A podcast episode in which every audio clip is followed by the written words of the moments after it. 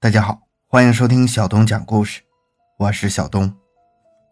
一六二六年，明熹宗时期，已是首都的燕京王工厂附近发生了惊天大爆炸，伤亡人数数以万计。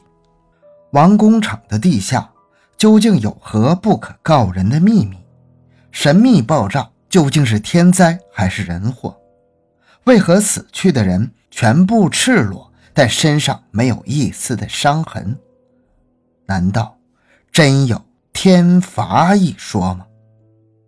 这个衰末王朝的最后一声警钟就这样被残酷的敲响。我们一起来了解一下这场惊天动地的天启年王工厂大爆炸。回到现场，寻找真相。小东讲故事系列专辑由喜马拉雅独家播出，更多精彩，请关注同名微信公众号“小东讲故事”。自然灾害我们并不少见，尤其是在信息如此发达的今天，南半球发生地震的消息可以瞬间传达到北半球的每一个角落。然而，即便如此，还是有很多无法解释的惊心动魄的自然现象。等待人们去探索和研究。北京有三千余年的建城史和八百余年的建都史。自秦汉以来，北京一直是中国北方的军事中心和商业重镇。在燕王朱棣靖难之变夺得皇位之后，明朝永乐十九年，也就是一四二一年正月，朱棣迁都燕京，也就是今天的北京。而这场惊世骇俗的大爆炸。就发生在迁都后，一六二六年五月三十日上午九点，也就是明熹宗天启六年五月初六四时，地点在北京王工厂附近，其位置大约是在现在西城区新文化街以南、向来街以北、闹市口南街以东和民族宫南街以西的永宁胡同与光彩胡同一带。发生在王工厂的爆炸其实并非偶然。自永乐年起，明代的火器制造就有了很大的发展。当时驻守在京师的京军所设的三大营——五军营、三千营和神机营中的神机营是明军主力部队，配备有最先进的火器和最强的兵力。而经营火器所需要的签子、火药，都是由王工厂预造，以备经营来领用。可见。王工厂当时是作为工部制造和储存火药的地方。这天天刚蒙蒙亮，晨光缕缕镀在了红砖砌成的城墙之上。这一天的清晨和之前千百年的清晨一样宁静安逸。然而谁也没有预料到，这样的宁静之下酝酿着巨大的恐怖和灾难。不一会儿，街上的小摊贩开始了走动，到处熙熙攘攘，好不热闹。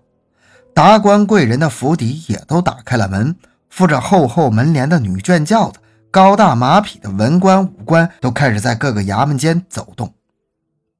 王工厂的火药库一直都是重兵把守着，进进出出几道关卡都要出示令牌，所以侍卫不由得多看了几眼这个一大早就来到王工厂的大人。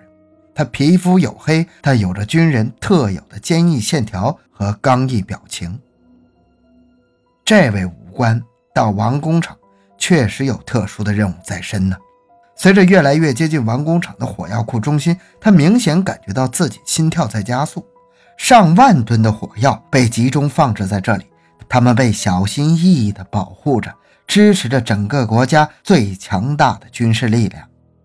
对国家来说，它是最有力量的拳头，必要的时候可以给任何敌人以致命一击。而此时的他，目的则是地底的一个小仓库。走到最后一道门的时候，前面带路的侍卫突然让出一条路，意思是接下来的路得靠他自己走。武官推开那道超乎他想象沉重的铁门，门口守着一个年逾六十的老守卫。不知何故，在黑暗中，他眼神直愣愣地望着武官，毫不懂得避讳。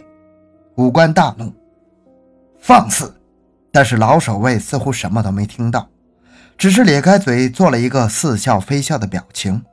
武官这才发现，老守卫竟然被人拔去了舌头，眼睛大概是因为年龄大或者长期守在地下，也很不好使，已经近乎半盲了。因为之前也看过不少这样的为了保守秘密而受到过折磨的守卫，武官很快平复了最初的吃惊，跟着老兵前行。通道两旁已经没有了火炬。只有老兵手中的一盏纸灯笼还在发着幽幽的冷光，前方的路出奇的长，像一只黑色巨兽张开嘴将两人吞没了。这肯定是远远超过了火药库地面的范围呀！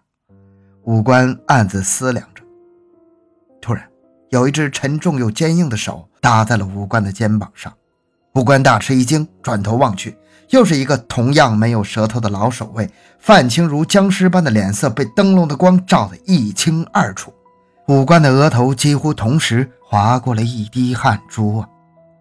前一个守卫把手中的灯笼递给了后来的侍卫，算是交接完成，自己则隐没在黑暗之中。突然，五官感觉背心开始发凉，他想象不出在黑暗之中究竟有多少这样的引路人，常年生活在无尽的黑暗之中啊！唯一的作用就是带路。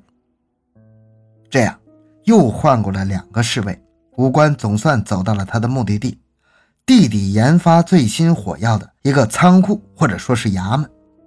刚推开门，里面的人泛着不正常白色的脸色，那些人都对他熟视无睹。他们存在的唯一目的就是研发最具威力的炸药和武器。武官镇定地交代了自己来到这里的目的。来取出最新型的一种据说威力无比的火药，呈给圣上来挽救日益动荡的局势。一个灰衣人用布满红丝的眼神紧盯着他，道：“大人，既然火药已经完成，我们究竟什么时候可以出去呀？”武官好像从他紧张的语气中找到了平日的一丝威严，双手拱了拱道。这得看当今圣上的意思啊！灰衣人的语气很是不满。但圣上明明允诺，只要我们能研发出火药就可以呀！大胆！武官一声厉喝：“圣上之意，岂是尔等能够妄自揣度的？退下！”然而，不仅灰衣人没有退下，连之前的那些面色不佳、如同行尸走肉的人。都向武官聚拢过来，他们的眼神均是呆滞、麻木以及绝望。四时，守在外面的年轻守卫越来越不安了。这位大人进去的时间太久了吧？正在他下定决心要向上级禀报的时候，忽然看到以往总是闭着的门飞了起来。这时，在远离燕京的城郊地区都感到了地底强烈的震动，伴随着一声巨响。像是古代神话中巨龙将死之时的嘶吼。只见有大团大团的灰色尘埃平地涌起，直达天际。紧接着，刚刚的青天白日忽然暗如黑夜。天罚！这些人都不约而同地朝着燕京天子所在之地跪了下来，祈求上天能够开恩。